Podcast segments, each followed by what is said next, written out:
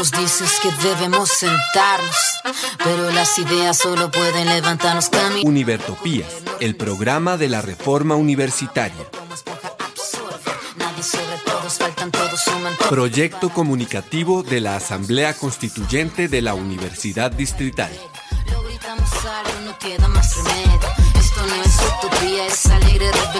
Por una educación como derecho y bien común. Escúchenos en frecuencia libre en las redes sociales y los espacios de encuentro ciudadano de la universidad, el campo y la ciudad.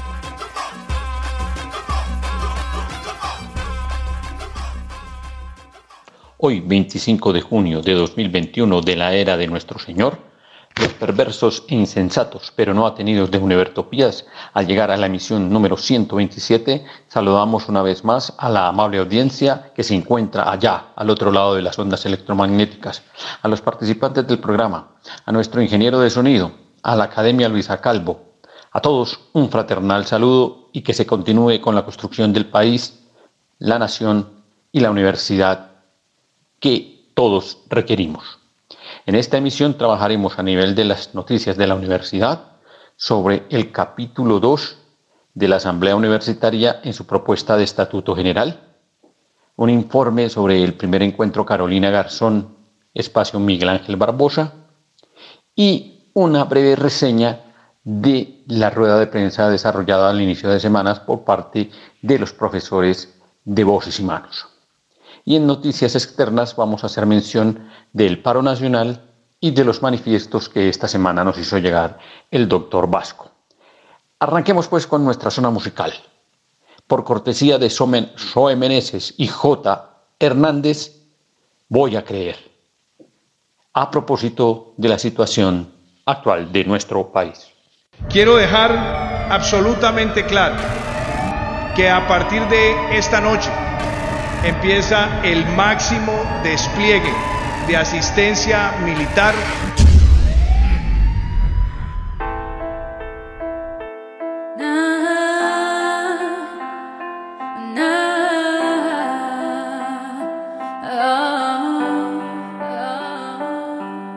Presidente, cuánto daño nos ha hecho su avaricia. Es increíble, no le importe actuar con tanta injusticia. Respondame una pregunta, respóndala con franqueza. Cuando usted mira a sus hijos, la conciencia no le pesa. En lo profundo de su alma no siente remordimiento. Ser usted el primer culpable de todo este sufrimiento. El presidente de los jóvenes los metió en cautiverio y a otros con menos suerte los mandó para el cementerio. Cuántas madres que creyeron que usted era la solución, hoy las tiene allá llorando en una sala de velación. Otras lloran a sus hijos que habían desaparecido, pero encontraron sus cuerpos ayer flotando en un río.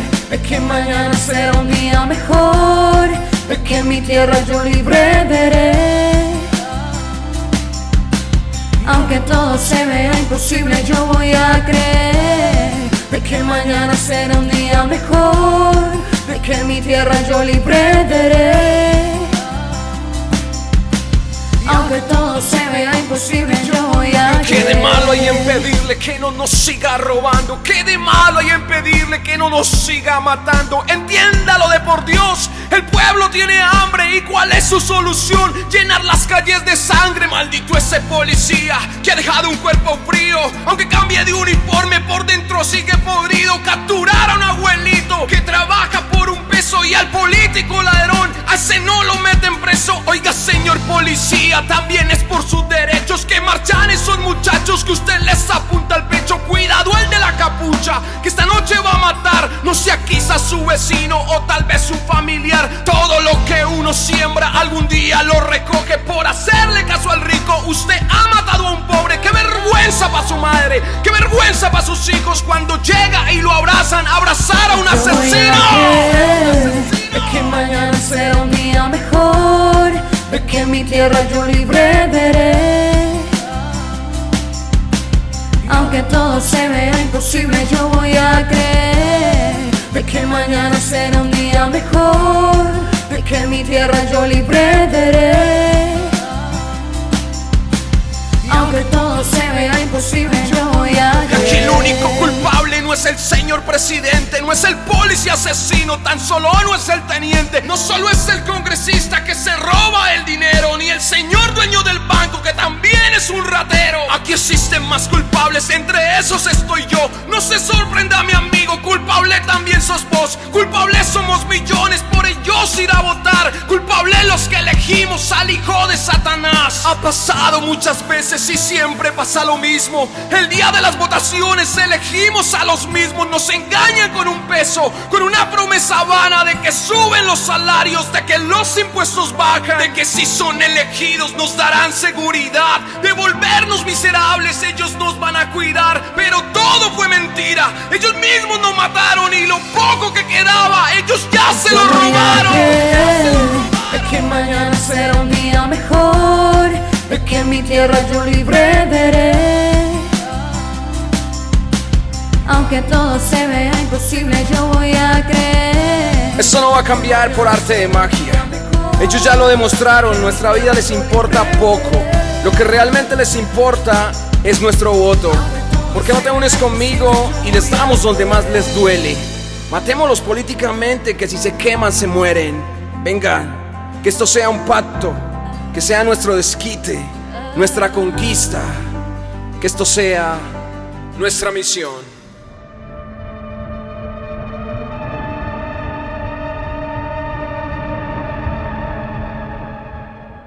Y después de esta reflexión que nos hacen desde la ciudad de Cali para que reflexionemos y tengamos en cuenta los grados de responsabilidad en la actual situación, que no es únicamente culpa del presidente de la República, de sus ministros, de la burguesía, de los industriales, sino también de quienes permitimos que se asesine a los chicos, a los estudiantes y se golpee de la manera como se golpea al pueblo colombiano vamos a iniciar nuestro programa con el primer tema que tiene que ver con las noticias de la universidad y en particular las noticias de la Asamblea Universitaria, las noticias del Estatuto General.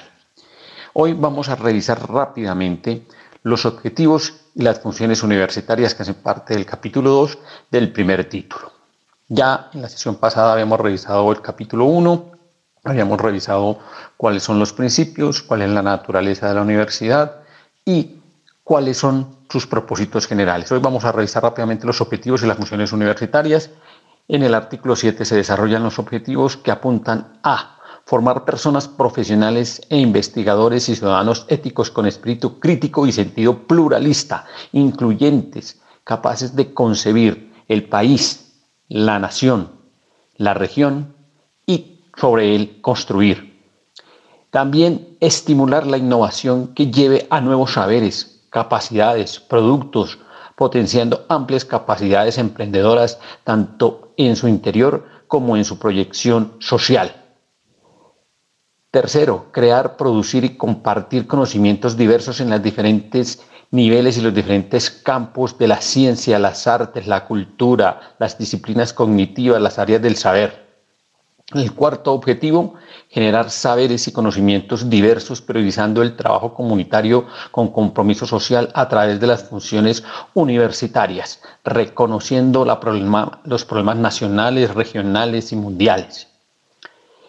La siguiente es fortalecer y desarrollar programas de educación superior universitario para el desarrollo de las ciencias, las tecnologías, las artes, las humanidades, buscando el crecimiento individual y colectivo así como el desarrollo de las profesiones manteniendo la igualdad de oportunidades y el reconocimiento de la idoneidad y pertinencia de saberes y conocimientos.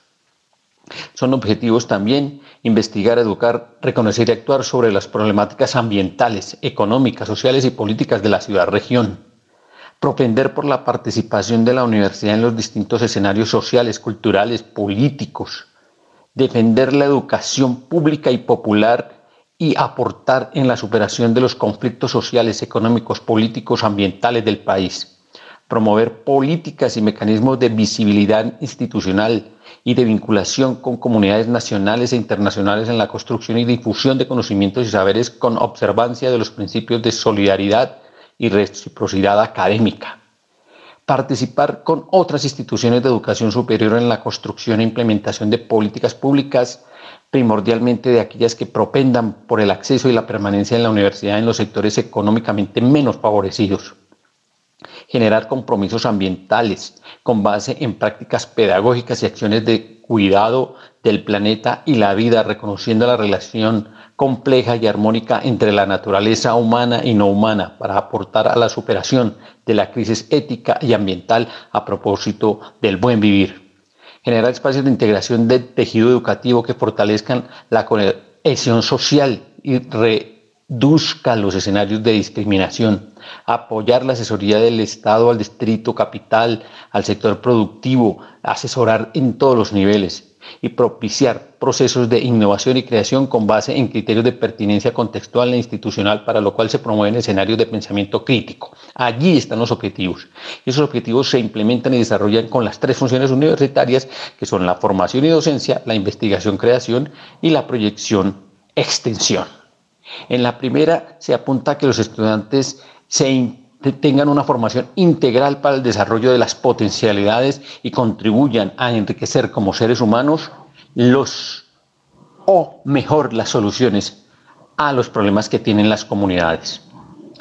La investigación creación genera conocimiento, genera saberes y expresiones artístico-culturales mediante un sistema descentralizado incluyente, flexible, dialógico, que desarrolla diversos tipos y modelos de investigación-creación que asumen apropiación, transferencia y desarrollo, que contribuye también a resolver los problemas de las comunidades. Y la extensión proyección social apunta a la interacción y el diálogo permanente entre la universidad y el entorno local, regional, nacional e incluso internacional, aplicando la investigación-creación y la formación para contribuir en términos prácticos a la solución de los problemas del país, de la sociedad. He allí el segundo capítulo. Con ese desarrollo del segundo capítulo podemos entrar a nuestro siguiente tema. Queda en ustedes hacer la valoración correspondiente. Bueno, es el momento de manifestar que el día 24 o jueves se entregó en la sesión del Consejo Superior Universitario la presentación oficial de el texto de Estatuto General, presentación que desarrolló la Comisión de Seguimiento al Consejo Superior Universitario en cabeza de nuestro estudiante Ángel, presidente o representante de los estudiantes en la mesa, de Manuel Flores, de Jairo Ruiz, Paola Vergara, quienes intervinieron y en un término de 40 minutos hicieron la presentación al Consejo Superior Universitario y esperamos, esperamos que esta vez sea la vencida. Ahora sí, entramos a nuestro siguiente tema, que es la rueda de prensa que se trabajó a comienzos de la semana con los profesores de voces y manos. Maestros y maestras, el movimiento Voces y Manos por la Equidad y la Democracia agradece profundamente la participación en este espacio de diálogo en torno a la situación de las y los docentes de la Universidad Distrital Francisco José de Caldas en el contexto de la profundización de la crisis sociopolítica y económica de orden histórico y los influjos de la pandemia durante el último año en nuestro país. ¿Quiénes estamos en la mesa el día de hoy? Nos encontramos con la profesora Livia Susana Urrego, ella es docente de la Facultad Tecnológica. El profesor Huertas, Oscar Huertas Moya, maestro de la Facultad de Ciencias y Educación. Edgar Ramírez Pinzón, maestro de la Facultad de Ciencias y Educación. Y quien les habla, Adriana Castillo Hernández, profesora escrita a la Facultad de Ciencias y Educación. Después de esta presentación que hace la profesora Adriana Castillo, entrega una serie de datos estadísticos frente a cuántos maestros, eh, del total de profesores universitarios están en la categoría de ocasionalidad, cuál es la situación general de la educación en Colombia de acuerdo al sistema eh, nacional de educación. Y en ese orden de ideas inicia haciendo la presentación la profesora Adriana del profesor Edgar, a quien hemos tenido aquí en varias eh, ocasiones, quien hace reseña en los siguientes términos. Eh, gracias, buenos días. Los profesores y trabajadores ocasionales de la universidad hemos elaborado una propuesta de formalización docente en esta, en esta situación de paro. Me refiero a la asamblea universitaria. Esa es una figura nueva en el marco de la legislación vigente. La ley 30, que es la que más condiciona a la universidad en Colombia. En ese marco se creó en la Universidad Distrital lo que hemos llamado la Asamblea Universitaria. Para, durante más de 20 años, eh, la comunidad universitaria ha tratado de reformarse, de democratizarse, de incluir las posibilidades que abrió la Constitución de 1991, pero eso se materializa solo hasta la creación de la Asamblea Universitaria. Y nace puntualmente fruto del estallido de, corrupción que vivió la, Universidad Digital a finales de 2018 y como un esfuerzo por, por hacer veeduría de los recursos públicos. Eh, es así como la comunidad universitaria elige 100 personas, 40 estudiantes, 40 profesores, 20 trabajadores, 20 egresados, y estas personas eh, se eligen democráticamente y estas personas trabajan hasta hace 15 días sin garantías por parte de la universidad, pero con autorización del Consejo Superior de la Universidad, y se crea un estatuto general de la universidad que incluye las posibilidades democráticas que abrió la Constitución del 91, en particular dos artículos de la Constitución que afectan, que, inciden directamente en la universidad, como son el artículo 68 que pide que la comunidad universitaria participe en la dirección de la universidad y el artículo 69 que afirma que eh, las universidades tienen autonomía para, eh, para manejarse. Esa autonomía se ha entendido históricamente mal eh, porque solamente la autonomía se la dan los directivos a sí mismos.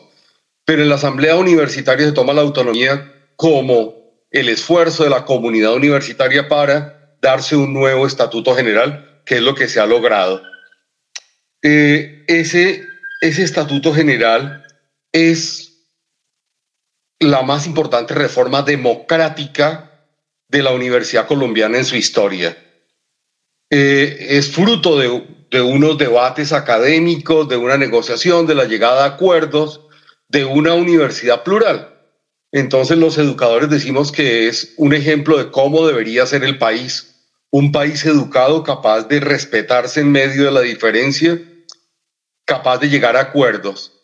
Y fruto, entre otros, de, eh, en ese estatuto, que usted lo puede leer allí, eh, dejaremos la dirección de los documentos, es un proceso de formalización docente que, eh, en el cual toda esa, esa falta de garantías laborales que hemos tenido los profesores mal llamados ocasionales se corregirían por medio de un proceso así como lo han logrado varias universidades en Colombia. Ya tiene la dirección de la universidad una propuesta de cómo hacer la implementación de esa formalización docente, em, comenzando por la vinculación de los profesores mal llamados ocasionales. Nos referimos a profesores que no son de carrera, que fueron contratados para suplir ocasionalmente a un profesor de carrera de planta, pero tenemos trabajadores y docentes de la universidad que perfectamente pueden llegar a 20 años o más de ocasionalidad, cosa que es abiertamente ilegal. Entonces, en medio de esta situación tan delicada en la que estamos los eh, educadores y trabajadores ocasionales, hemos construido una propuesta para garantizar los derechos laborales de unos y de otros. Gracias. Y después de este análisis que hace el profesor Edgar Ramírez frente a cómo la Asamblea Universitaria presenta una propuesta de formalización, pues seguimos con nuestra zona musical. Desde Cali para Colombia, la canción del paro, no a la reforma. Allí va. Comencemos en donde tal vez se han registrado los hechos más críticos en lo que va en esta jornada. Hablamos de lo sucedido en las últimas horas en la ciudad de Cali. Y también el presidente Duque se manifestó como senador en contra del incremento de impuestos para las personas naturales. Y Nada de lo que se dijo en el pasado ya es, ahora es otra cosa. Muchos se preguntan por qué el presidente Iván Duque quiere incumplir las promesas sobre los impuestos que hizo durante su campaña. Ya no más promesas y mentiras, me duele como el pueblo sufre cada día queriendo un futuro un mejor país. Por culpa de un gobierno estamos así. Ya no más promesas y mentiras. Me duele como el pueblo sufre cada día queriendo un futuro, un mejor país. Por culpa de un gobierno estamos así. No más promesas, ya no más mentiras. Me duele como el pueblo sufre cada día queriendo un futuro, un mejor país. Por culpa de un gobierno estamos así mucha corrupción, mucha delincuencia. Paremos por favor, protestemos sin violencia. No hay necesidad de dañar nuestra ciudad. Nosotros somos el pueblo y los buenos somos más. Vamos ya y paren, no dañen nuestra ciudad.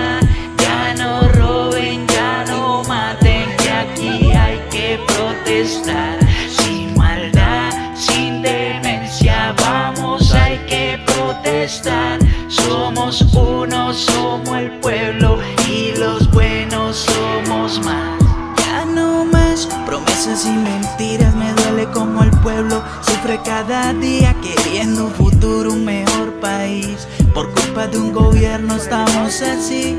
Ya no más promesas y mentiras, me duele como el pueblo sufre cada día queriendo un futuro, un mejor país. Por culpa de un gobierno estamos así es un mensaje a todas esas personas que no les gusta ir a protestar, sino a ir a hacer el daño. No a la delincuencia, no a la violencia. Eso es un mensaje de parte de Catel, no a la reforma tributaria. Somos uno, somos el pueblo, los buenos somos más. Y después de esta hermosa melodía, vamos a escuchar en la rueda de prensa las reflexiones que hace la profesora Susana frente al paro y frente al papel de los docentes ocasionales catedráticos y sus posibilidades en el momento actual. Bien, eh, buenos días a todos. Eh, yo quisiera pues iniciar la, reflexión un poco en el día de hoy en términos de lo que es el paro. El paro es, eh, es nacional, ¿no? Y digamos que dando cuenta un poco de la idea de nuestro conversatorio de hoy, pues tenemos que ser claros en que el paro es nacional. Efectivamente, nuestros estudiantes se declararon en paro, los profesores nos declaramos en asamblea permanente y eh, hemos estado trabajando durante estos meses como parte del currículo alterno en actividades desde actividades en el aula con nuestros estudiantes en términos de la deliberación de la situación actual en términos de el repaso de las temáticas, en términos de la revisión de los contenidos eh, curriculares y eh, apropiación de esta, de esta realidad que tenemos eh, el día de hoy, que es la virtualidad. Pero antes de, mencionar nuestra situación interna en la, en la Universidad Distrital, quisiera mencionar en términos de lo que está sucediendo a nivel nacional en cuanto a los profesores de cátedra, y ocasionales. Entonces, eh, yo he estado participando en las últimas cuatro semanas en los encuentros nacionales de docentes eh, catedráticos y universitarios, eh, digamos que promovido desde, desde ASPO. Cabe anotar que en estos encuentros han estado docentes no sindicalizados o docentes que no pertenecen a esta organización en un, ejercicio de, integración y de conocer lo que está sucediendo eh, a nivel país, teniendo en cuenta que eh, docentes ocasionales somos más o menos 27 mil. Entonces, en este, este, en este ejercicio que estamos haciendo en las asambleas, que ya llevamos cuatro asambleas eh, consecutivas de docentes ocasionales, pues estamos, digamos, mirando qué está pasando en, en las instituciones a, nivel nacional y también con la intención de generar una red eh, de docentes eh, ocasionales y catedráticos independientemente de estén sindicalizados o no. Entonces estamos, digamos que trabajando en esas, en esas propuestas un, grupo de personas. Pero ¿qué quería socializar en términos de lo nacional? Que eh, pues para este momento eh, ya hay muchas universidades o instituciones de educación pública que eh, han declarado su suspensión de semestre, cancelación de semestre o no pago de lo correspondiente a la etapa del paro. Entonces, para no ir muy lejos, pues hay instituciones como eh, eh, la Universidad de Antioquia, eh, pues que no, no, han hecho sus pagos, ya han hecho suspensiones como la Universidad de Córdoba, la de Sucre, la de Nariño, en este momento también la Universidad Nacional. y pues digamos, voy a permitirme mencionar algunas cifras en torno a los participantes en este evento que les mencioné. Eh, pues más o menos al, al, al 73% de, de, las instituciones ya, eh, pues digamos que se les pagó el mes de mayo, pero el, al 33% no. Eh, ya hay suspensión de, de las resoluciones en, en, un número importante también de, de universidades y también cabe anotar que el 23.7% de las universidades tienen en su resolución eh, una cláusula, una cláusula en la que habla de la suspensión eh, de los contratos si efectivamente pues hay eh, jornadas de, de paro o, o, de suspensión involuntaria de las clases. Entonces, mm, quería mostrar este, este contexto nacional porque hace un par de semanas o una semana tal vez, la Universidad Distrital generó un comunicado en el que nos propone que, regresemos a, clase. ¿sí? Eh, y este comunicado pues ha creado eh, una incomodidad bastante alta en, en, el estudiantado y en toda la comunidad académica, teniendo en cuenta que pues lo primero que tenemos es que reconocer la realidad del país. Y la realidad del país es que estamos en un, en un paro nacional, incluso nuestros estudiantes eh, hacen parte activa de esas comunidades que se están organizando eh, en términos de, del paro. Entonces, es más allá que la, de la organización estudiantil, eh, hay una organización que es más a nivel local. Entonces, con este comunicado, pues nos, nos generaba un, tanto de, preocupación y de más que incomodidad de, de, preocupación, porque pues no ha habido una negociación, un desescalonamiento del paro en términos de eh, pues cuántas eh, semanas se han perdido, eh, cómo va a ser el, el, regreso a las aulas, cuál será el calendario académico. todas estas, estas preguntas nos empiezan a surgir en el momento en que sale este comunicado, en el que se habla pues de reiniciar clases y sacar las notas y cumplir los cortes. Entonces sí es importante pues la, reflexión al interior de la universidad en términos de cómo, eh, de cómo se va a reiniciar el semestre, sea ahora o en el momento en que se dé, porque pues no hay garantías, ¿cierto? No hay garantías en términos, primero, eh, hay que ser muy conscientes de que eh, nosotros estábamos iniciando el semestre 2021-1 y cuando los, los estudiantes se declararon en paro, íbamos en la semana 6, ¿cierto? Entonces, a diferencia de otras universidades, pues nosotros íbamos en la semana 6 eh, teniendo en cuenta que nosotros estamos eh, corridos en el calendario, eh, pues ya hace casi dos años tras el, el paro de, de, 2019 por el tema de la corrupción en la Universidad Distrital. Entonces sí es importante reconocer qué es lo que está sucediendo a nivel nacional, pero también buscar ese diálogo y esas estrategias y esas garantías para que en el momento adecuado podamos eh, volver a clase, ¿sí? Volver a clase, pero realmente teniendo en cuenta la realidad nacional. No, no podemos ser ajenos a la realidad nacional y a la realidad misma de la Universidad Distrital. Y con estas reflexiones que hace la profesora frente al terreno nacional, la suspensión de contratos y lo que pueda estar sucediendo en la Universidad Distrital con los mismos, le damos entrada a la última parte de la rueda de prensa con la intervención del profesor Huertas. Muy buenos días para todos quienes están ahorita conectados, escuchándonos este comunicado del movimiento Voces y Manos, que estamos unidos y unidas por la equidad y la democracia de la Universidad Distrital. Como lo decía la profesora Susana que me antecedió, pues ahorita nos declaramos en alerta en la distrital debido a las situaciones, producto del mismo paro nacional que se está dando y como producto de esa incertidumbre en la que nos tiene el Consejo Académico frente al comunicado que publicó el 14 de julio de este año, el, comunicado 03, ¿cierto? Donde se invita a la comunidad eh, universitaria a retomar la normalidad académica a partir del 15 de junio. Este comunicado lo que trajo fue un revuelo al interior de la comunidad universitaria. ¿sí? Esto eh, hizo que eh, se dieran asambleas de estudiantes y profesores frente a esta propuesta del Consejo Académico, pero en las diferentes eh, asambleas estudiantiles se ratificó el paro indefinido por parte de estos y el apoyo al paro nacional. Igualmente, los profesores eh, hemos realizado diferentes asambleas a diferentes niveles, ya sea de proyectos curriculares, de facultades y universitaria, ¿cierto? E igualmente ratificando que nos encontramos en asamblea permanente y con una estrategia de currículo alterno.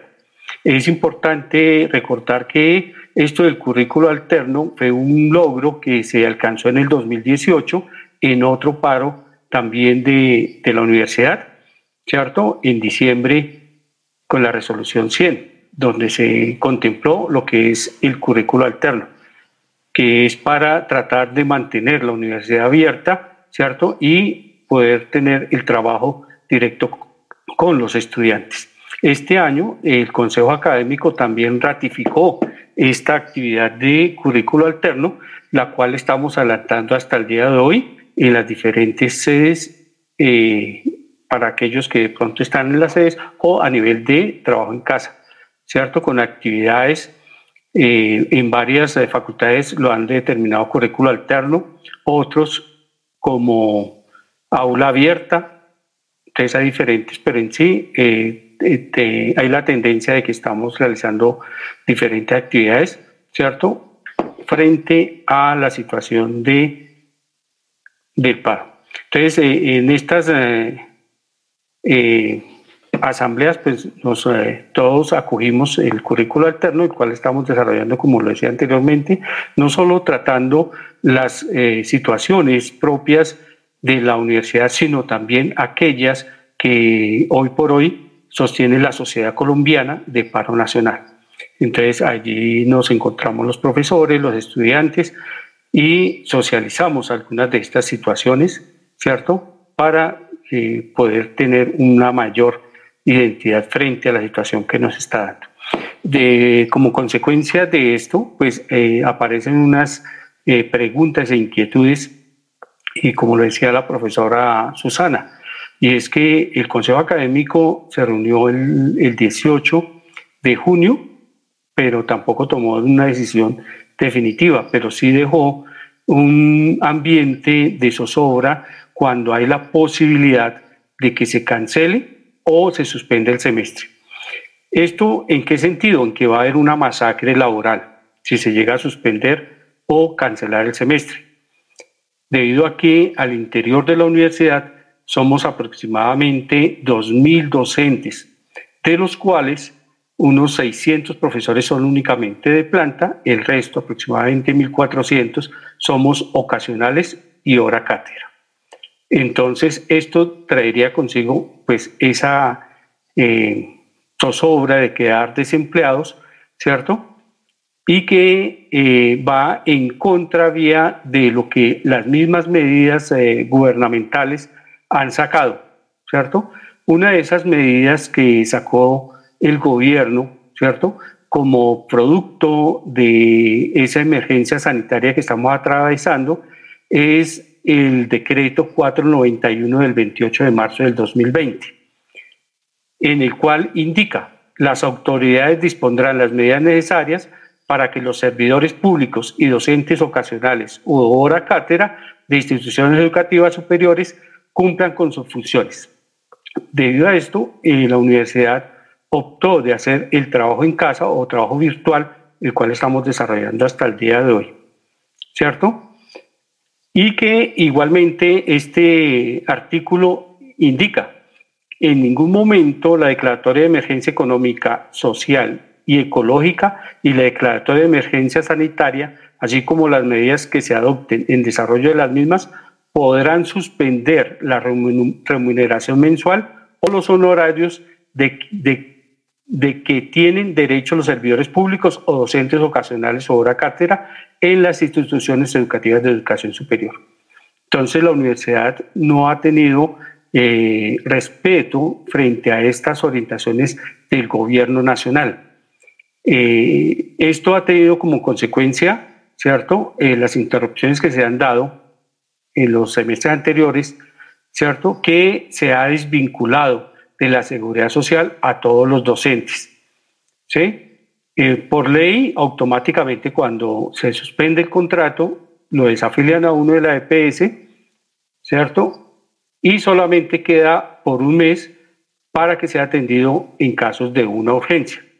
Y cuando uno retoma el contrato, cuando se retoma el contrato, tan solo un mes después, eso es por ley, se puede acceder a los servicios de salud. Esto genera una gran preocupación en la, en la, comunidad docente, sobre todo aquellos que llevan procesos cierto de algún tratamiento, de alguna situación de salud que se ve interrumpida. Entonces, aquí nos pone en alto riesgo y sobre todo, si vemos las condiciones de hoy por hoy de lo que es la, la pandemia, que estamos en el tercer pico y que estamos en unos indicadores súper elevados de contagio y de muertes, pues nos preocupa bastante. Y después de este análisis que hace el profesor Oscar Huertas frente a la situación en la Universidad Distrital de completo abandono de los profesores ocasionales y catedráticos, en terribles circunstancias, pues tenemos que continuar infortunadamente con nuestro programa y en este caso concatenando con el primer encuentro Carolina Garzón realizado en el espacio Miguel Ángel Barbosa en la sede de la Facultad Tecnológica. Aquí el informe de Santiago Rivera. Buen día para el equipo de Univertopías, para los y las oyentes que nos escuchan para la comunidad universitaria de la Universidad Distrital y en general para el pueblo colombiano que sigue resistiendo en las luchas ante una gestión y mal gobierno de carácter neoliberal que pues nos tiene hoy salidos en las calles luchando.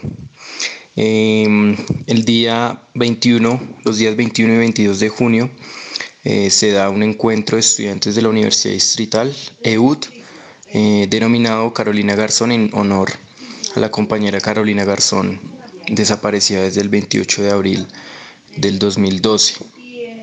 Este encuentro se realiza en la Facultad Tecnológica, en el marco incluso también de una toma estudiantil eh, que se ha denominado la apropiación espacio humanitario eh, Miguel Ángel Barbosa. En vista de esto, pues en este encuentro salen una serie de discusiones políticas programáticas de carácter organizativo y también de carácter movilizatorio eh, que nos darán un pequeño rumbo, un horizonte político que como estudiantes de la Universidad Distrital, estando en paro estudiantil, en apoyo, en solidaridad y también a modo de proponer al pueblo colombiano una serie de medidas de carácter político movilizatorio para dar una pequeña salida ante la crisis social y política que vivimos actualmente. En vista de esto, pues los estudiantes el día 5 de mayo en una asamblea general estudiantil entramos en paro estudiantil. Em, allí construimos, construimos una serie de banderas de lucha, son cinco en total, vamos en contra del modelo neoliberal, eh, luchamos por el derecho a la vida digna, educación, trabajo y salud, eh, luchamos porque realmente haya una garantía de los derechos humanos, luchamos porque, las, porque haya una regulación del rol y de los límites de las fuerzas públicas y armadas y finalmente luchamos porque haya realmente un compromiso ambiental. Frente a estas banderas de lucha hemos también construido una serie de objetivos políticos por los cuales dijimos, estas serían concretamente las razones que nos llevarían al paro. Son siete objetivos en general, pero se pueden resumir básicamente pues, en las banderas que les enuncié anteriormente. Concretamente, los resultados de este encuentro, eh, Carolina Garzón, que sea de estudiantes de la Universidad Distrital. Bueno, se dividió en términos políticos programáticos en dos mesas. La primera mesa eh, se denominó Mesa Universitaria Relacionamiento de la Universidad Distrital con la sociedad. Allí sacamos un pequeño programa mínimo sobre eh, la financiación que debe tener tanto la Universidad Distrital como en general las universidades públicas eh, de Colombia. Entre esos, pues las exigencias, las banderas de lucha que hemos venido peleando eh, en el movimiento estudiantil latinoamericano y colombiano, entre ellos pues digamos que mayor eh, presupuesto para la para una inyección a la base presupuestal y eso contiene fin, eh, funcionamiento y, e inversión. Para las universidades, lo mismo que pues el gobierno y en general el Estado colombiano debe dar solución al déficit presupuestal que nos lo lega desafortunadamente la Ley 30 de 1992, la actual Ley General de Educación Superior. Esos son los resultados de esta primera mesa. Frente a eso, digamos que sumamos a nivel, digamos, local, una lucha local que tenemos como estudiantes es exigimos la, la aprobación efectiva de la reforma al Estatuto General construida por la Asamblea Universitaria. Entre otros elementos, pues ahí también se plantea un sistema de bienestar universitario que en cierta medida logrará resolver y solventar algunos o la gran mayoría de problemas de carácter eh, de bienestar universitario que tiene la Universidad Distrital, junto con... Eh, pues exigir también unas condiciones eh, para retornar a la presencialidad o alternancia eh, que se enmarca también en un protocolo de bioseguridad que debe implementar efectivamente la, la administración de la Universidad Distrital. La segunda mesa eh, se denominó Mujeres, Género, Violencias basadas en Género, Fuerza Pública y Derechos Humanos. Los, los resultados que salieron de acá, de esta mesa, pues bueno, fue primero, hay un documento que el Comité de Género ha venido construyendo sobre cómo eh, enfrentar las violencias basadas en género. Ante esto, pues el consenso es evaluemos este documento, discutámoslo, si estamos de acuerdo, si no hay que hacer unas modificaciones eh, y posteriormente exigir a, la administración de la Universidad Distrital que nos implemente esta propuesta que se ha venido construyendo desde las bases estudiantiles y concretamente pues exigimos también una verdadera reforma integral a la Policía Nacional y el desmonte total del Escuadrón de la Muerte. Finalmente, en términos de organización, pues como estudiantes de la Universidad Distrital seguimos con la convicción política de que son los consejos estudiantiles la base, el núcleo fundamental organizativo que debemos tener, que debemos seguir construyendo para apostarle a lo que incluso propone la reforma universitaria, al Estatuto General, eh, terminada por la Asamblea Universitaria, por la construcción de un Consejo Estudiantil Universitario, o eh, en sus siglas, un CEU. ¿sí? Este Consejo Estudiantil Universitario pues deberá propender eh, por unas reivindicaciones de carácter institucional, el tema incluso también de seguir fortaleciendo la universidad, pero también debe tener otro carácter y es el carácter eh, de construcción de movimiento estudiantil eh, para, digamos que, solventar la crisis de educación superior que actualmente hay en el país, pues que es incluso la reforma o el desmonte total del, del modelo de educación superior sustentado por la Ley 30. Finalmente, eh, pues hay unas proyecciones, una agenda concreta que construimos de unos eventos que ya se habían planteado y entonces los, la agenda y los eventos son estos. El día 29 eh, 30 de junio y 1 de julio habrá un encuentro de estudiantes en la Universidad de los Andes. La Universidad Distrital estará presente allí para proponer sus posturas y eh, propuestas programáticas ante eh, otras instituciones de educación superior del Distrito Capital y otros sectores juveniles. El segundo evento es que pues, la Universidad Distrital como estudiantes participaremos en la Asamblea Nacional Popular que se realizará en Cali los días 17 al 20 de julio. Eh, bueno, frente a la movilización del 28 de abril, que un punto de encuentro sea la Facultad Tecnológica, es decir, el espacio humanitario Miguel Ángel Barbosa. y bueno, finalmente, el sábado 26 de junio tendremos una asamblea general eh, estudiantil. Se realizará de carácter presencial en el espacio humanitario Miguel Ángel Barbosa en la Facultad Tecnológica. Allí finalmente solventaremos la cuestión de si seguiremos en paro y cuáles serán las otras medidas que exigiremos también para un posible retorno o no a las clases. Después de este informe del espacio humanitario Miguel Ángel Barbosa, quedamos pendientes de las asambleas, quedamos pendientes de lo que pueda ocurrir y frente al hecho de lo que ocurre con el Consejo Académico y su versión de cómo terminar el semestre y el debate que se dio ayer en el Consejo Superior Universitario, tenemos aquí una versión que se desarrolla en la Facultad de Artes con relación a cómo trabajar el currículo, cómo desarrollar una universidad abierta, pero sin el desarrollo de los contenidos profesionalizantes, sino con la nueva versión del quehacer curricular. Aquí con el profesor Carlos Araque escuchamos su versión propia.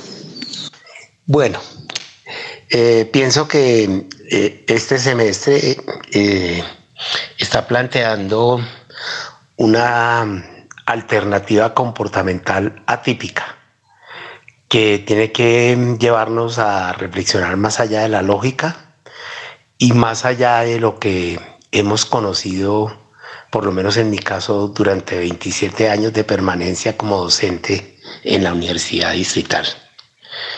Eh, claro, volvemos a, a ver eh, no sé si enfrentadas o confrontadas diversas posturas, ¿no? Posturas, eh, algunas siguen siendo muy dogmáticas y radicales, como por ejemplo pensar que, lo que hay que hacer es obligar a, los otros estamentos a que hagan lo que nosotros como estamento queremos o lo que ellos como estamentos quieren, ¿sí?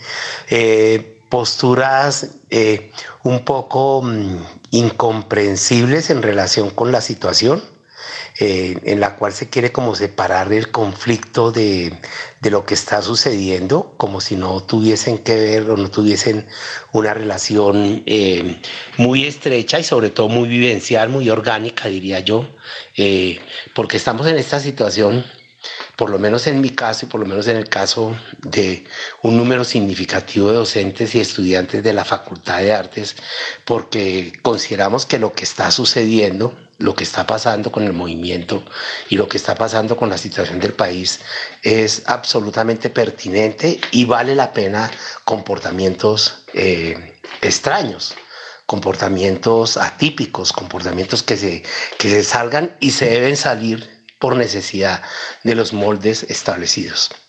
Nosotros en la facultad pensamos, o, bueno, eh, digo nosotros porque creo que varios maestros eh, compartimos este pensamiento que, que no aceptamos o no vamos a aceptar ni una suspensión ni una cancelación de semestre, ni, ni otras formas eh, que tienen que ver con con intentar esa palabra salvar en ese momento es una palabra eh, también extraña, ¿no? Salvar, eh, como que salvar. Eh, estamos en un movimiento, participamos de un movimiento que no sé qué vamos a salvar, pero estamos sentando posturas, estamos construyendo bases, estamos generando raíces y estamos generando posibilidades de vuelo.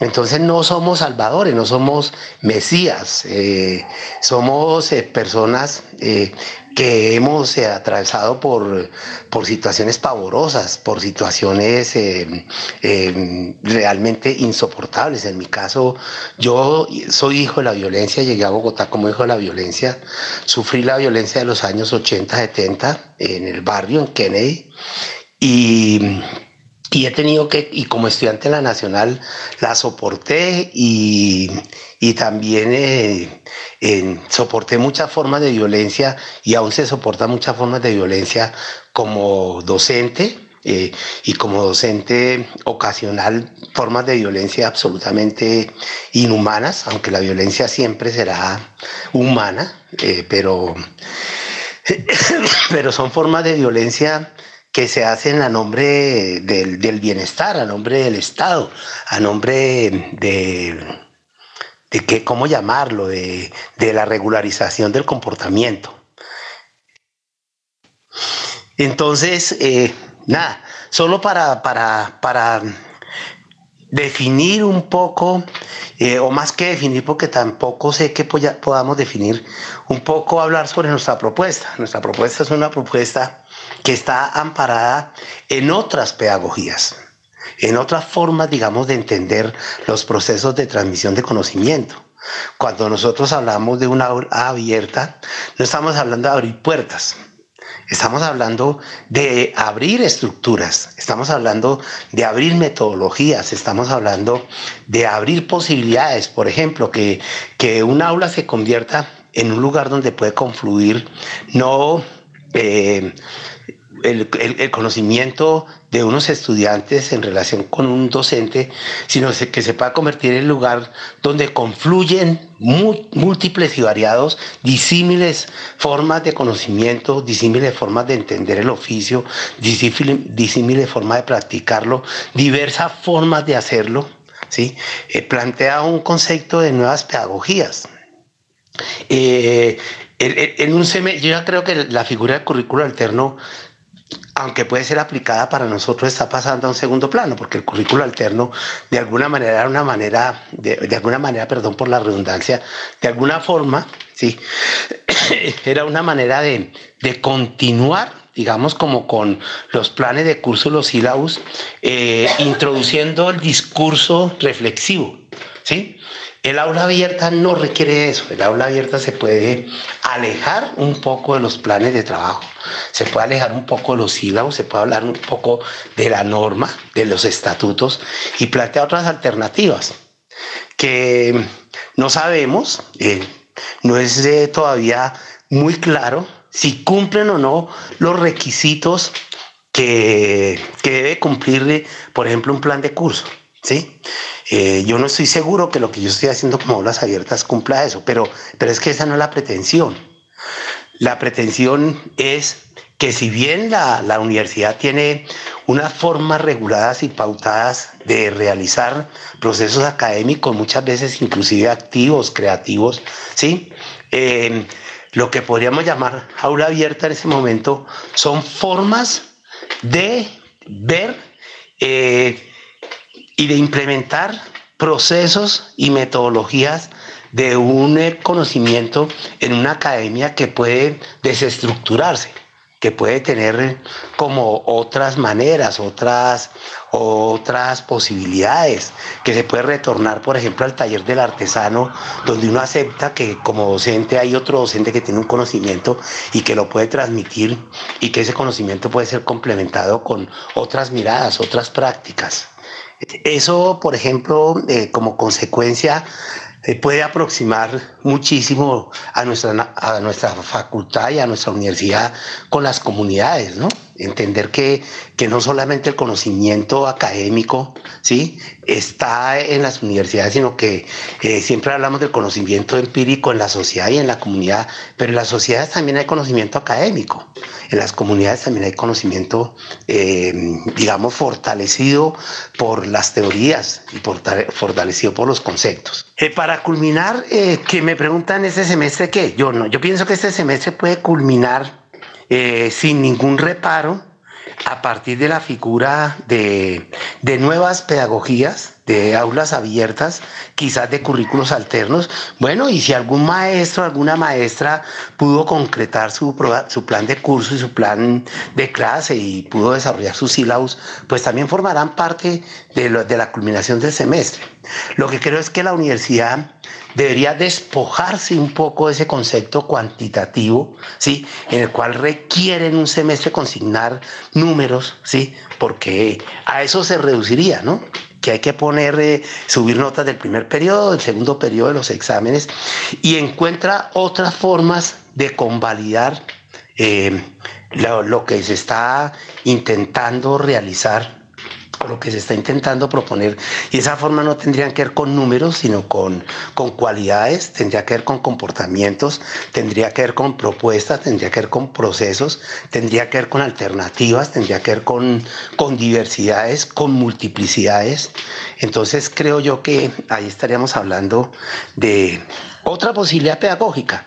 No digo que la que vayamos a establecer porque quizás no es así que se va a reformar la universidad, para eso estamos trabajando en la reforma universitaria, eh, sino otras formas de, entender eh, que nos sacaría de, marcos estrechos que hemos practicado y que hemos y muchas veces impuesto y que nos sacaría de, formas de, concebir ¿sí? Eh, de una manera de una manera unidireccional los procesos de, enseñanza-aprendizaje. ¿sí? Hay otras, otras formas. Bueno, eso quería comentar. Bueno, profesor Araque, muchísimas gracias. Es una forma distinta de ver la actividad curricular, de ver la universidad, de estar en contexto con ella. No es necesario que se desarrolle estrictamente lo profesionalizante. Para eso habrán otros momentos y lugares. Por ahora, nos quedamos con esta propuesta que el Consejo Superior, ojalá el Consejo Académico valore de buena manera, porque ya fue presentada por el profesor Adrián en el Consejo Académico anterior. Seguimos con nuestra zona musical, en este caso el paro no se ha levantado, el paro continúa y entonces la canción oficial del paro, Yo Marché, con Nino Sacro.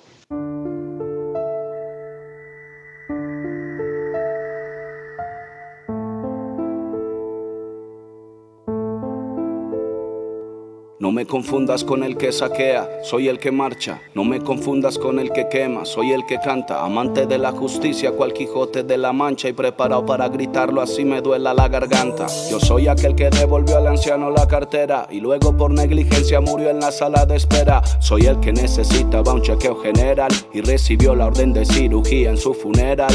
El hijo de la madre con pensión miserable y un tercio del sueldo mínimo nunca ajustable y a pesar de que el banco ya su casa va a quitarle. La doña para mí siempre trae una cara amable. Yo represento al que en su cuello nunca lleva lajas, al trabajador que estudia, al estudiante que trabaja, al ateo, al converso, al que cree en el universo y al que siempre lleva en su mochila la coca, el almuerzo. Voy tomado de la mano con la madre soltera, la que siempre da un buen consejo sin que se lo pida. Voy con el señor que vende aguacates en la acera, con el niño sin juguete y la señora que lo cuida. Malabarista de la vida con buen ánimo, que trata de hacer maromas con un sueldo mínimo. Con la sonrisa medio puesta y casi pálido, trabajando horas extras sin chistar porque es un tímido. Por un país sin corrupción. Por un futuro para los niños. Por una vejez digna. Por unos impuestos justos. Por un buen sistema de salud. Por las víctimas del conflicto armado. Por los líderes asesinados por los indígenas marginados. La marcha se vivió en masa, gente de todas las razas, trabajadores de PM del gobierno de Sofasa. Vi marchando al empresario que estuvo bajo amenaza y hasta el viejo cascarrabias que nunca sale de casa mejorable. Que si esta historia es mejorable, fuera memorable que las paredes del barrio hablen y cuenten que a las madres nadie vino a consolarles y a su hijo lo mataron por liderar un desarme. Soy el escaso de capital que lo ahogan los intereses y a pesar de eso paga luz y agua cada dos meses. Soy el campesino, el indígena que en la tierra crece, el que siembra la comida que a veces ni te mereces. Quisiera ser el que usa palabras en vez de espadas, el que teniéndolo todo ayuda a los que tienen nada. Pero solo soy un país y una paz anhelada que mira como sus hijos se matan a las patadas. Soy el que salió de casa con bendición de mamá y se puso el uniforme sin saber para dónde va. Que cuando llegó al trabajo lo enviaron a acribillar y le tocó ayer en la marcha desfilar como un smart por la paz que nos merecemos, por una educación ideal, por el derecho a la libre expresión, por un país sin desplazados, por nuestros recursos naturales, por nuestras selvas, por los animales, por ti Colombia.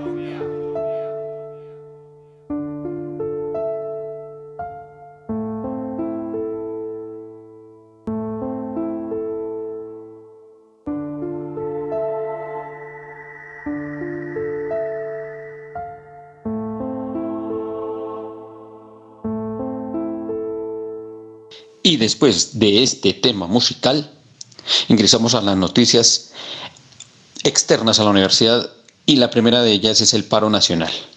No vamos a hacer una relación de qué ocurre en el paro, pero vamos a aprovechar una entrevista que hacen Hernán Muriel y Camilo desde la ciudad de Cali, desde Siloé, a una de las participantes, Luz Marina Carranza, de la olla comunitaria de Siloé. Una cortesía de estos dos profesionales de la comunicación para Univertopías. Escuchemos. Vamos a conversar entonces en este momento con una de las personas que está aquí trabajando. Mi señora, cuénteme cómo es su nombre. Luz Marina Carranza. Luz Marina, ¿usted por qué está por acá en este espacio colaborando? Se le ve con entusiasmo cocinando, se le ve ayudando a la gente. ¿Usted por qué está aquí? Porque es una manera de, manifestarse. Nosotros, eh, pues aquí se hizo el punto de bloqueo y entonces empezó la olla comunitaria y a los días yo vi que era, era una buena manera de protestar. eh, venir, venir a ayudar a cocinar porque aquí se cocina para bastante gente, entonces hacen falta manos para cocinar y pues a mí me gusta cocinar y vine de esa manera a, a- a manifestarme cocinando. Ojo, Luz Marina está diciendo que cocinar en este momento es una forma de manifestarse. Claro. ¿Usted cree que, que va a seguir después de todo esto? ¿Se acaba el paro? ¿No se acaba? ¿O sigue? ¿Qué va a pasar con Cali y con Siloé?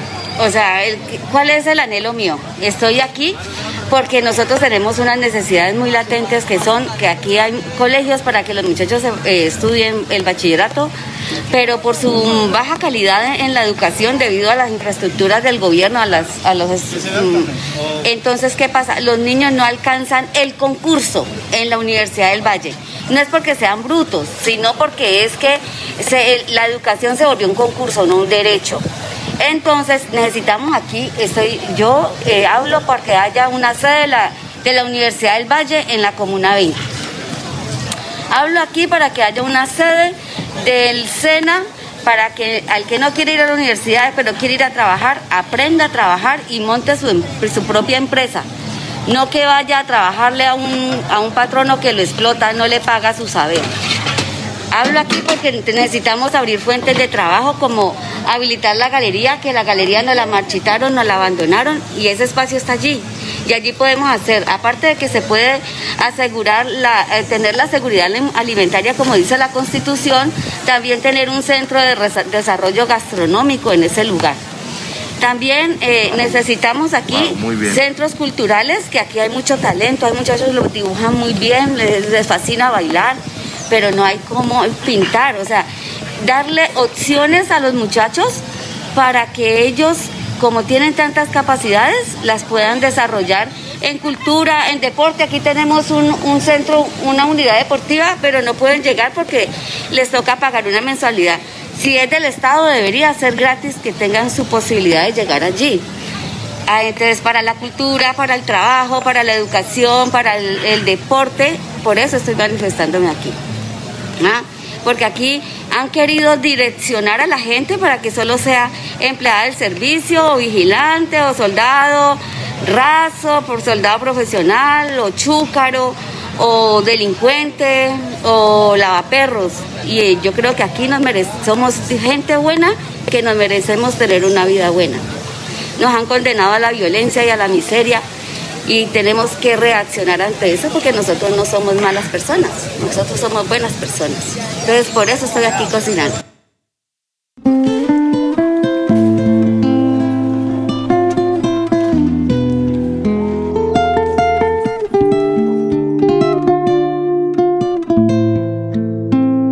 Me les quito el sombrero a esta generación de obreros que sin miedo va al combate. Vándalos que luchan con piedras y arte, es muy fácil que la ley los mate. Me enseñaron que un guerrero entre la vida y muerte siempre se debate. Salí de mi casa por un sueño, de momento pum, mi corazón ya no late. En nombre de todas las víctimas soñadoras, Dios los perdone si existe. No olvidamos que mataste un hermanito, un colombiano, es muy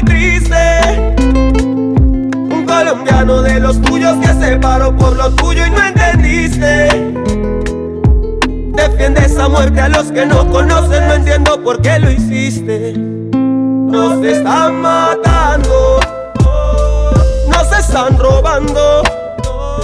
De allá arriba mirando, cómo nos vamos acabando. Nos están matando, nos están masacrando. De allá arriba mandando, los míos nos están tirando.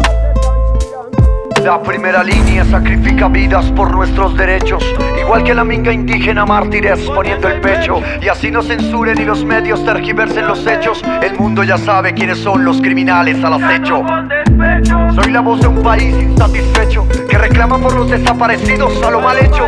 Porque un pobre mata a un pobre y lo trata como un desecho. Y el que ordena y envenena está descansando en su lecho. Siguen cogiendo de flechos. La guerra es un negocio y le sacan mucho provecho. Mi canción es una roca que lanza un rebelde arrecho. Por hablar puedo terminar en un cajón estrecho. La mayoría no te quiere en el poder, no respondes con violencia. Vos callas con violencia. Cuando cero es más tenemos que perder, vos no tenés inteligencia. Mucho menos conciencia. Mi Colombia está cansada, envenenada, ya no hay demora nada. Luchador en la suya morirá y si es mañana que embarrada. Nos están matando, nos están robando. De allá arriba mirando, cómo nos vamos acabando. Nos están matando, nos están masacrando. De allá arriba mandando, los míos nos están tirando. Nos están matando. Y para terminar, vamos a revisar el manifiesto del profesor Carlos Vasco que dice así, ¿cómo es posible? Pensé dejar pasar unos días sin escribir más manifiestos y así darme tiempo de calmar el espíritu y dedicarme a hacer ejercicios espirituales de San Ignacio y corporales de yoga para aprender a practicar, ejercitar y utilizar la difícil pero necesaria estrategia que propuse en el manifiesto 21. Dada mi triste resignación por el fracaso del paro nacional y el desperdicio de tantas vidas, ojos, desapariciones y sufrimientos de abril a junio, por culpa de la sordera, el negacionismo y la estupidez del subpresidente Duque y de la crueldad y cinismo, además de la perversidad de su jefe, el eterno presidente Uribe. Recomendé adoptar una nueva estrategia psicológica para contribuir a la despolarización y la desintoxicación. La estrategia consiste en no dejarse provocar por ellos y para no sentir odio, rabia y rechazo, tenerles más bien compasión y lástima. Propuse llamarlos el pobre Alvarito y el pobre Duquito.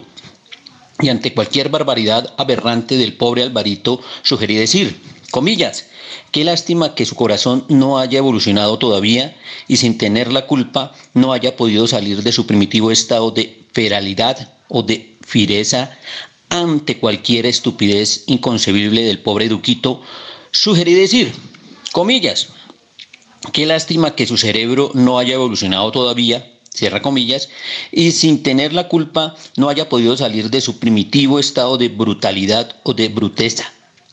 No digo, comillas, de animalidad, cierra comillas, para no ofender a nuestros primos animales. Empecé a utilizar eficazmente mi nueva estrategia cuando sentí tremenda rabia y rechazo por lo ocurrido con el acuerdo logrado con la mediación de Carlos Ruiz de las Naciones Unidas y de Monseñor Héctor Fabio Henao de la Conferencia Episcopal Colombiana. Por fin, el comité de paro había logrado un texto de acuerdo preliminar con Archila y Restrepo, pero el subpresidente Duque, por orden de su jefe y bajo amenaza de Fernando Londoño de obligarlo a renunciar, hizo trizas ese acuerdo sin dar razón ninguna, excepto alguna sobre el bloqueo, que no estaba bajo el control del comité del paro. En contraste, no había dicho nada de los bloqueos de los transportadores en todo el país, sino que les envió su ministra estrella a negociar inmediatamente sin exigirle levantar antes esos bloqueos. Ahora cambió de táctica y declaró los bloqueos terrorismo y violación de los derechos humanos, como si eso no fuera de competencia exclusiva del legislativo, no del ejecutivo.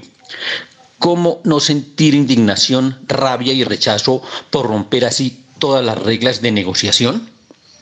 Con razón, el comité de paro no podía ya volver a la mesa de conversaciones.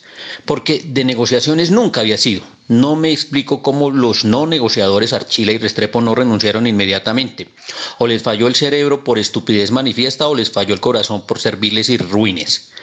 Mi indignación y rechazo volvieron a surgir, pero me contuve para ejercitar con ellos mi nueva propuesta estratégica. Los pobres Archilita y Restrepito ni en su cerebro ni en su corazón han evolucionado todavía. No es culpa de ellos, sino de la lotería genética darwiniana. Pero ayer me causó mucha indignación el desprecio total del gobierno Duque a la severa y merecida represión que nos dio la OIT por el tratamiento brutal a las protestas sindicales y por no haber negociado ni un solo punto del pliego de emergencia entregado hace un año, negativa que llevó a comenzar el paro nacional del 29 de abril pasado. Nadie dijo nada en el gobierno excepto la insulsa declaración del pobre ministro de Trabajo, en la que agradeció a la OIT el reconocimiento del respeto de Colombia a la libertad sindical que parece que fue él lo único que leyó en esa declaración como si no dijeran otras cosas muy graves. Tampoco podía esperar nada más de una persona que ha sido desautorizada tres veces en la televisión por el propio subpresidente Duque, digo Duquito, por atreverse a hablar de negociaciones con el Comité del Paro, diciéndole en la cara que solo debía hablar de conversaciones y de escucha, pero ni así fue capaz de renunciar. En este caso también me sirvo repetirme que ni su cerebro le dio para caer en la cuenta de la situación, ni su corazón para superar el servilismo. No tienen la culpa, su cerebro no ha evolucionado todavía.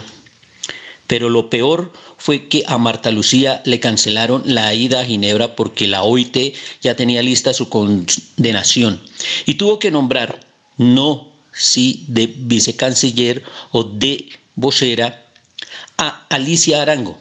Peor todavía, tampoco le dieron cita en la ONU en Nueva York, porque la señora Bachelet ya tenía lista su condenación.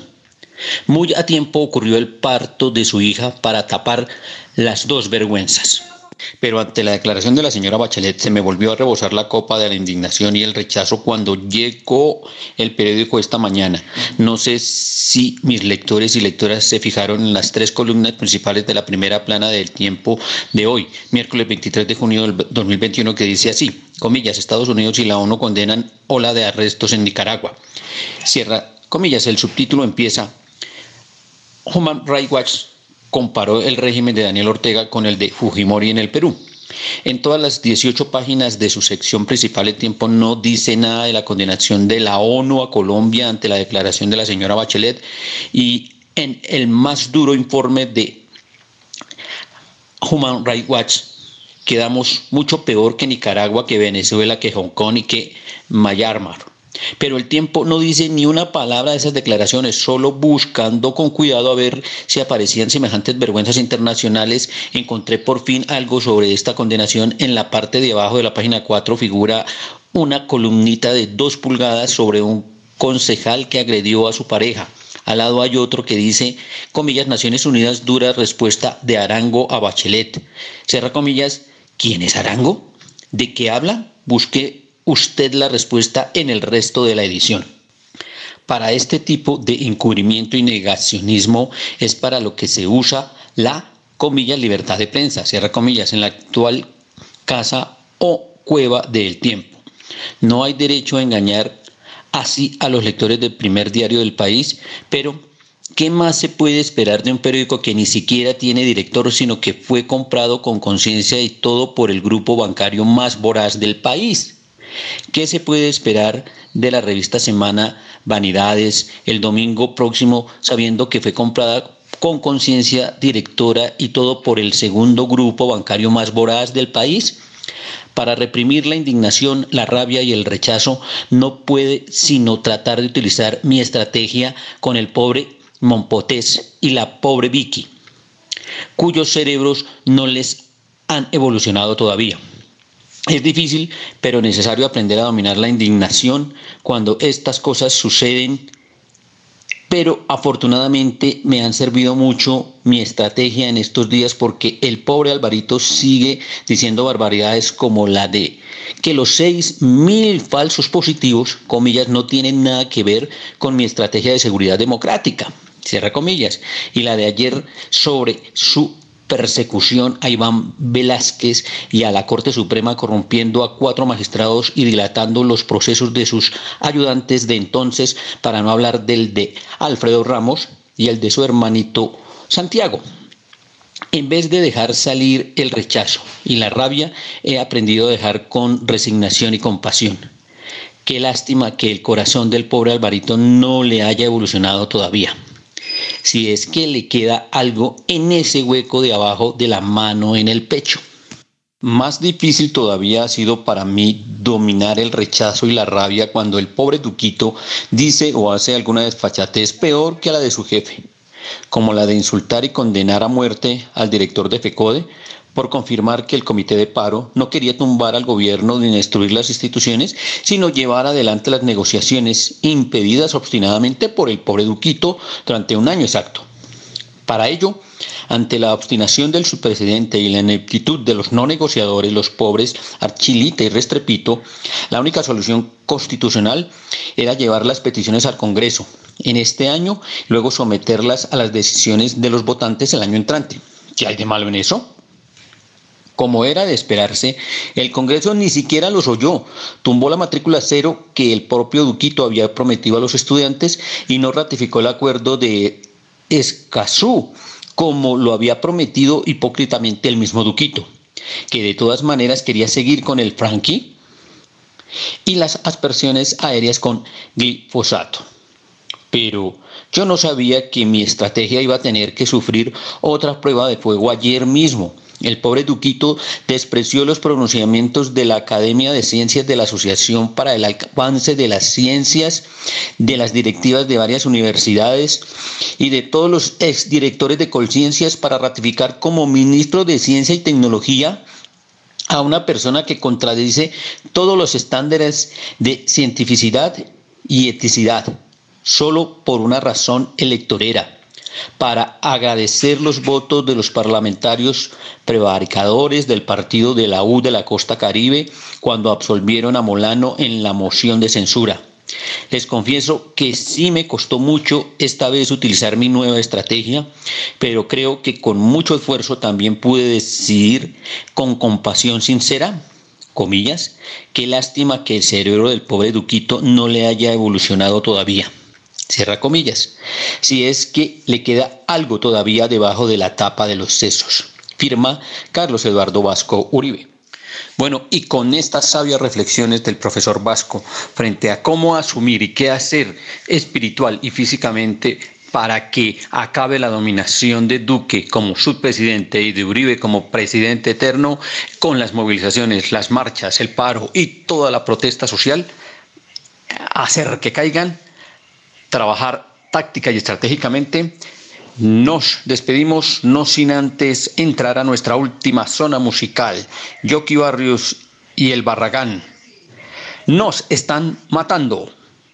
Los perversos e insensatos, pero no atenidos de Univertopías, agradecemos a nuestro ingeniero de sonido, a la Academia Luisa Calvo, a nuestros invitados y a quienes nos oyen a través de las ondas sonoras nos vemos y nos oímos en nuestra próxima emisión de la próxima semana.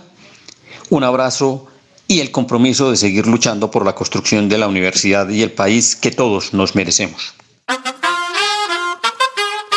Tú nos dices que debemos sentarnos, pero las ideas solo pueden levantarnos Univertopías, el programa de la reforma universitaria.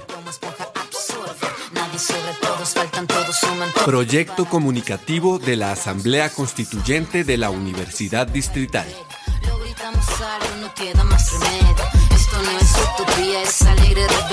Por una educación como derecho y bien común.